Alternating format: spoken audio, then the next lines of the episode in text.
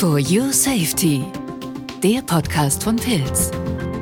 Mit Informationen zu Safety, Security und Automation. Hallo und herzlich willkommen zu einer neuen Folge des Pilz Podcast For Your Safety. Mein Name ist Hans-Jörg Sperling-Wohlgemuth und wir reden heute über ein Geburtstagskind. Ja, vor 20 Jahren, ziemlich genau vor 20 Jahren auf der SPS wurde es präsentiert. Ich weiß noch, ich stand da auf der Präsentationsfläche und durfte das Pnoz Multi der ja, den Besuchern präsentieren. Und äh, bei mir jetzt zu Gast sind äh, Klaus Stark und Jürgen Pullmann. Und das sind so sagen wir mal, so, also äh, Klaus, du warst äh, Produktmanagement äh, Man, im Management, Leiter des Produktmanagements zu der Zeit und Jürgen Pullmann, du Jürgen, du warst ähm, ja verantwortlicher in der Entwicklung. So, aber bevor wir jetzt einsteigen mit dem Thema Pnoz Multi und was es für den Markt oder für den für die Kunden an Neues gegeben hat und warum auch Pnoz Multi ja so ein Erfolgsprodukt wurde für Pilz, ähm, sprechen wir mal erstmal über euch. Und Jürgen, ich würde dich mal bitten, dich mal ganz kurz vorzustellen. Ja, danke, Hans-Jörg. Mein Name ist Jürgen Pullmann. Ich bin äh, seit 1997 im Unternehmen, habe zunächst in der Softwareentwicklung begonnen. Anschließende Stationen waren eben in der Hardwareentwicklung bei den Pnotzen, sollte ein elektronisches Pnotz machen. Danach äh, war ich verantwortlich eben als Hauptprojektleiter für das Pnotz Multi und äh, später entwickelte sich dann auch noch neue Sensoren, ein mhm. neuer Bereich für Pilz und ab 2004 begleite ich eigentlich die Gruppe Technology Watch and Projects in der Vorentwicklung. Mhm. Ich war gerade an, äh, heute noch an deinem Arbeitsplatz. Da hast du äh, eine tolle auf, einen tollen Aufbau äh, gehabt. Aber vielleicht kannst du das, reden wir nachher darüber. Also nur ein Sensor, ein Kabel dazu und äh, ja, zwei Relais. Ein paar Relais, ja. ja genau. Also ich finde es immer noch so wunderbar, wie du quasi da neue Technologie letztendlich auf deinem Schreibtisch oder dann an deinem Arbeitsplatz mal zusammenlötest und mal guckst, guckst, was rauskommt. Also der Erfinder dahinter. Und jetzt Klaus zu dir. Ähm, du warst im Leiter des Produktmanagements zu, ja. zu der Zeit. Ich war früher Entwickler und man hat mir immer gesagt, mach das so und so oder mach das Produkt wie. Okay. Und da war ich so unzufrieden, weil man mir immer nur gesagt hat, Dinge nachzuentwickeln. Ja. Und so bin ich ins Produktmanagement gekommen, bin zu Pilz als Leiter im Produktmanagement gewesen und habe äh, zehn Jahre lang das Produktmanagement ausgefüllt, bevor mhm. ich äh, für den internationalen Vertrieb und jetzt fürs Innovationsmanagement mhm. stehe. Mhm. Geschichte bei Pilz gemacht, würde ich mal sagen. Ja, Danke. Stimmt. Danke.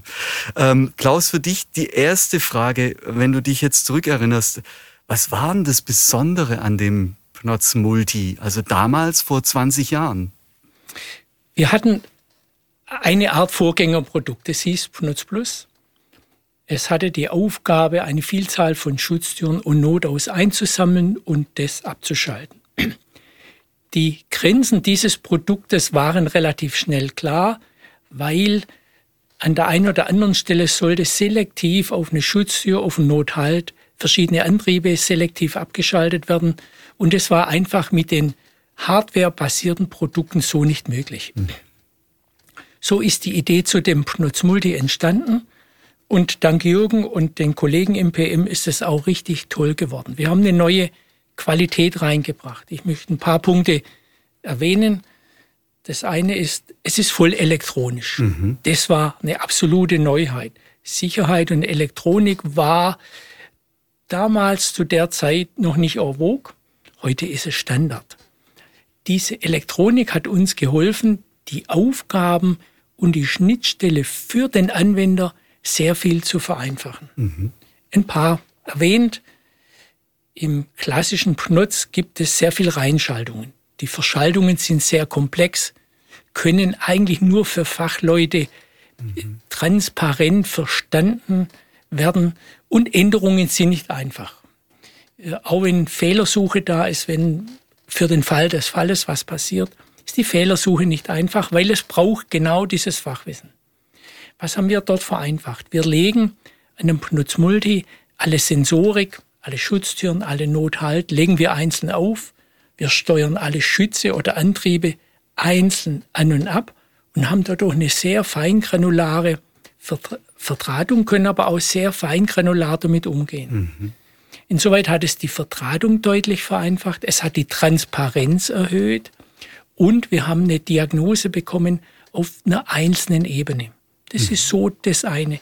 Das andere ist, dass es dem Jürgen und dem damaligen Produktmanager gelungen ist, indem sie sehr viel draußen waren. Und der Jürgen hat erkannt, was der Kunde, der denkt nämlich nach wie vor in den Knotzen. Und der Jürgen hat diese Idee übertragen auf ein Tool, nicht so wie wir es von der SPS gekannt haben, so ein grafisches Element durch äh, einfaches Platzieren und durch eine Maus die Striche ziehen. Und das war eigentlich das Geniale, denn es hat jedem ermöglicht, die Programme oder die Konfiguration zu schreiben und dadurch zu machen. Aha. Und nur eine Punktergänzung. Wir hatten das Produkt für drei bis sechs Funktionen optimiert. Also es sollte was Kleines sein, sollte modular sein, unterschiedliche Funktionen, auch Zeiten abdecken. Und es ist, weil es so toll war, gewachsen und gewachsen. Mhm. Und heute können wir ein paar hundert EA damit machen. Einfach, ähm, in, insoweit hat das Konzept sehr viel mehr beinhaltet, als wir das am Anfang vielleicht uns selber auch zugetraut mhm. haben. Also der, der Slogan, an den ich mich erinnern kann oder der jetzt immer noch gilt, verdrahtet wird mit der Maus. So. Das war so die, dieses USP, wie man es so schön nennt, der Unique Selling Point oder, ja. Und letztendlich kann ich mich dran erinnern, also die Eingänge waren links, je nachdem, wie man vom Bildschirm steht, oder links und rechts waren die Ausgänge. Jürgen, wie hat man das denn hingekriegt, dass man das so, so visualisieren konnte? Was war dazu alles notwendig? Nun, jeder Computer, äh, so lernt man es auch in der Schule, besteht aus dem EVA-Prinzip. Eingabe, Verarbeitung und Ausgabe. Okay. Und die Entwickler hatten also entsprechende Bausteine, wie den Notausbaustein, den Schutztierbaustein. Das, das lag schon vor oder okay. kannte man oder wollte man so machen. Und die Ausgänge waren entsprechende OSSD-Ausgänge, Halbleiterausgänge oder eben äh, Relais-Ausgänge. Und und der Verarbeitungsteil waren entweder Und-Gatter oder Gatter, um die Schutztierfunktion miteinander zu verbinden. Und dieses EVA-Prinzip, dieses ähm, wurde genannt in der, in der Entwicklung oder mit den Entwicklern zusammen.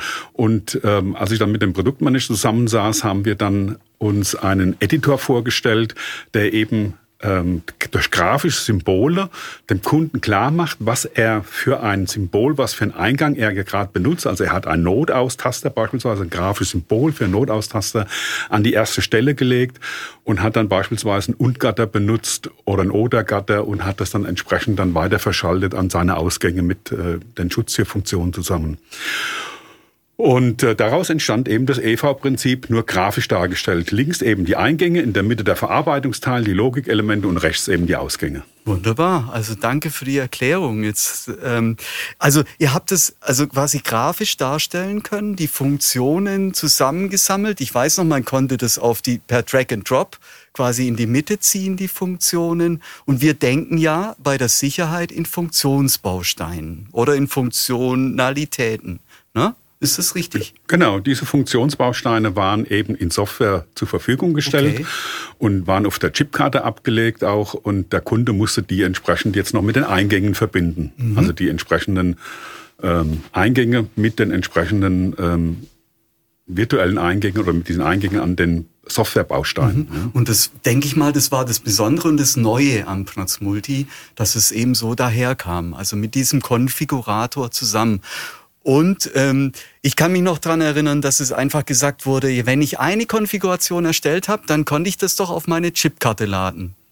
Genau, am Anfang hatte man eben eine Chipcard. Das war der Grund, dass es eben für Serienfertiger, die also mehr als eine Maschine bauen, dass man die entsprechend im, im Laborbereich oder im, im Bürobereich dann duplizieren konnte mhm. und dann die Maschine vorvertraten und dann einfach nur noch die Chipkarte reinsetzen konnte. Später hat man dann direkt eine Verbindung gemacht zwischen dem Laptop und dem Pnoz Multi und konnte dann die Chipkarte in dem Pnoz Multi programmieren. Mhm. Der erste Ansatz war eben, dass man einen Kartenleser angeschlossen hat, über serielle Schnittstelle damals noch. damals hatten die PCs noch so etwas und äh, haben damit die Chipkarte programmiert. Mhm. Wie war jetzt die Resonanz beim Kunden? Also wenn man das Produkt jetzt neu vorgestellt hat als Produktmanager, geht man ja zu den Kunden, sagen wir hier, hallo, wie war die Resonanz? Klaus. Ja, das Besondere war, dass der Jürgen und der Thomas damals zu mehreren Kunden vorher rausgegangen sind und die Idee auch verifiziert haben und damit auch optimiert haben. Das heißt, wir sind nicht ähm, dort äh, blauäugig rausgegangen und haben das getestet, sondern es war eigentlich schon ein Stück weit vorevaluiert. Mhm. Ähm, sehr weise. Also erstmal gucken, braucht es der Kunde? Ne? Super. So sehr agil, so sehr würde man agil. heute ja, sagen. Ja, ja. ja. Ähm, das Produkt sollte an der Messe vorgestellt werden und ähm, es wurde gerade noch so zeitnah fertig. Das heißt, wir haben am Abend, bevor die Messe äh, fertig war, haben wir dann die letzte Version, die wir dann auch zeigen konnten, die auch relativ stabil lief, bekommen. Das heißt, wir konnten den Vertrieb schulen, aber nur theoretisch. Und wir haben erst dort das Tool bekommen. Und wir haben morgens, bevor die Messe losging, eine Schnellbleiche gemacht. Und zwar eine Schnellbleiche mit dem Ingenieurtool, das also nachher der Anwender tut. Und innerhalb einer Stunde musste das durch sein, weil dann hat die Messe aufgestartet. Und das Schöne war, die Messe ging los und jeder hatte Freude dran. Also was habe ich gemerkt? Das Produkt hat Freude gemacht. Mhm. Die Vertriebsleute haben das angenommen, mhm. haben das auch gerne. Und das Besondere war, dass eigentlich das Engineering-Tool, um die Konfiguration zu erstellen, das hat der Vertrieb als Präsentationsfläche benutzt. Und weil die gesehen haben, das kann ja sogar ein Vertriebsmann, ist eigentlich dieses sehr leichte und mhm. elegante und transparente, ist es sehr schnell übergesprungen und das hat dem Kunde Freude gemacht. Und mhm. äh, es war eigentlich so, dass wenn ein Kunde, und was hat man gemacht? Man hat den Kunde das selber machen lassen. Und eigentlich hat das Produkt sich nicht selber verkauft. Das wäre vielleicht zu einfach. Aber es hat wenn man das einmal in der Hand hatte, wollte man das nicht loslassen mhm. und man mhm. hat einfach gesehen, das bringt absolute Vorteile. Mhm. Also insoweit war das eine, eine tolle Zeit. Aber es sind natürlich auch die Wünsche gewachsen. Mehr ja. EA, eine Schnittstelle an der und und und, es soll bitte schneller gehen oder mhm. auch mit der Chipkarte. Also mhm. das sind die, die, das Feedback. Also die große Resonanz hat auch zu gutem Feedback führt und hat das Produkt zu dem gemacht, was es heute ist. Mhm, was letztendlich auch dann eine Weiterentwicklung von Fnos Multi bedeutet hat. Ja, wenn man äh, das, das äh, damals das Kopfmodul anschaut, dann ist es schon ein großer Kasten. Ja, ja es war 135 Millimeter breit. Okay. Und äh, später hat man das deutlich verkleinert. Es bestand aus fünf Leiterplatten. Man hat das deutlich verkleinert und äh, kam auf 45 Millimeter raus, auch mit 20 Eingängen, musste dann allerdings auf die Relais verzichten, okay. die wir in dem Grundgerät noch hatten. Mhm. Was wäre denn jetzt der Vorteil? Du hast gesagt, man musste auf die Relais verzichten. Was bedeutet das? Für dich jetzt? Nein, man konnte, es gab dann entsprechende Relais-Baugruppen als okay. externe Baugruppen, die der Kunde dann anreihen konnte. Das mhm. war halt eh nicht mehr im Grundgerät mit vorhanden. Mhm. Irgendwo musste man ja die Baubreite äh, ermöglichen und äh, große Bauteile wie Relais ähm, verhindern zunächst mal eine kleine Bauform. Mhm. Und es wird noch weiterentwickelt jetzt quasi an den Funktionsbausteinen. Also ich erinnere mich an Podcast äh, Brennerüberwachung, ist jetzt auch im Pnotz Multi drin. Ja, also da, da wird ja noch weiterentwickelt. Also es ist ja nochmal eine ausbaufähige, ein ausbaufähiges Produkt, ja, was auch ein gut für ein Unternehmen ist, oder? Ja. Kann ja, im, im, Laufe der Zeit sind ja. natürlich viele Funktionen dazugekommen, die über die reine Digitalfunktion Ja, Nein, Schutz, Tür auf, zu, Nothalt, Maschine, Stopp hinausgegangen. Es sind mhm. Analogwerte dazugekommen, die jetzt vielleicht nicht in der klassischen Maschinenbau, aber im Übergang vielleicht auch zu der Brennertechnik dann notwendig sind.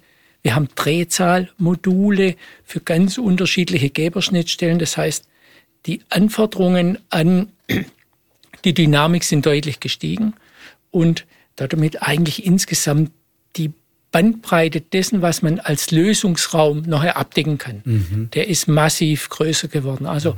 der ist heute um ein, ein zigfaches größer als das, was am Anfang da war. Aber die Grundidee ist damals entstanden. Basisgerät, Erweiterungsgeräte, Kommunikationsschnittstellen und auch die Vernetzung von mehreren Pnutzmultis zusammen, um auch mehrere Maschinen miteinander zu vernetzen und zum Beispiel einen simplen Liniennotaus abzudecken. Mhm. Und da sind wir ja schon bei der Zukunft angelangt letztendlich. Und da die Frage an euch beiden, wenn ihr jetzt einen Ausblick wagen könntet, ja, nicht in die Glaskugel, aber letztendlich, was, was, was bringt die Sicherheit jetzt nochmal, vielleicht hardware-technisch, äh, was könnte es weiterbringen oder was, was in Zukunft, was, wie steht's um die Zukunft der Sicherheit? Da müssen wir nochmal unsere Kunden befragen, was sie denn letztlich vorstellen. Ja, klar. Okay. Aber äh, vorstellen kann ich mir natürlich, dass es noch kleiner wird, dass es vielleicht auch bei Schrank, schaltschranklosen Applikationen endet, ähm, wo das Multi eben in einer IP67-Lösung untergebracht ist und dann direkt am Feld oder an der Maschine angeschlossen wird. Mhm. Ja, für dich, Klaus? Ja, die Frage ist, was ist ein Pnutzmulti? Ist es die Bauform? Ist es das Tool? Ist es das Vertraten? Ist es eine abgegrenzte Teilfunktion einer Maschine.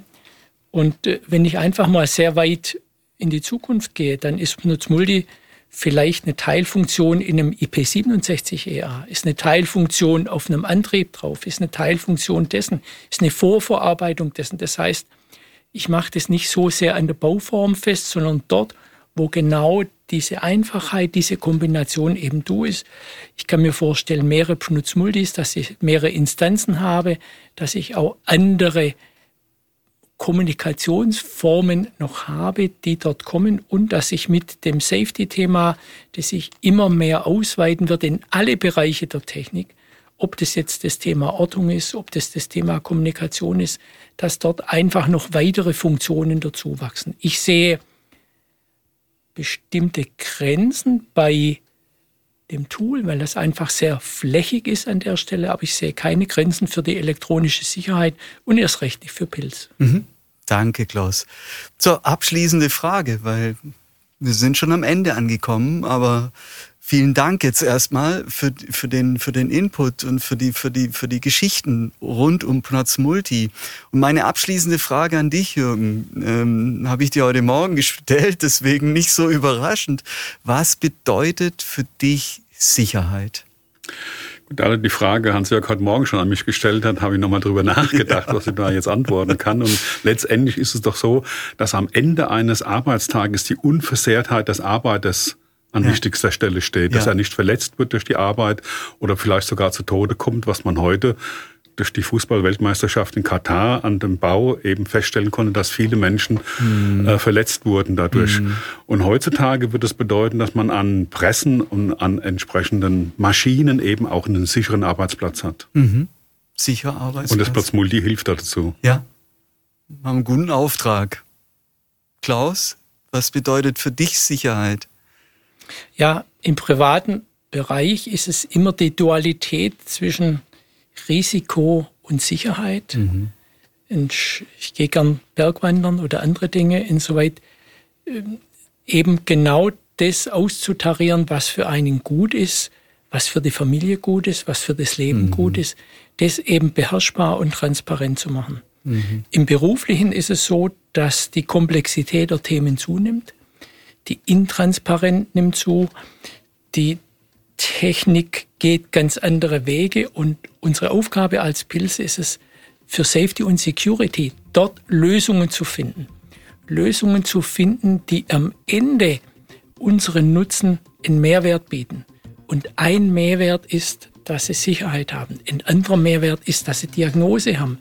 Und so gibt, also aus meiner Sicht gilt es, diesen Mehrwert zu transportieren und den Menschen vor der Maschine, aber auch vor sich selber zu schützen. Mhm. Es gibt keine absolute Sicherheit in technischen Systemen, das aber zu einem erträglichen und rechtlich vertretbaren Punkt zu führen, das ist unsere Herausforderung und eine tägliche Aufgabe und der stellen wir uns jeden Tag neu. So machen wir es. Vielen Dank. Vielen Dank für eure Zeit.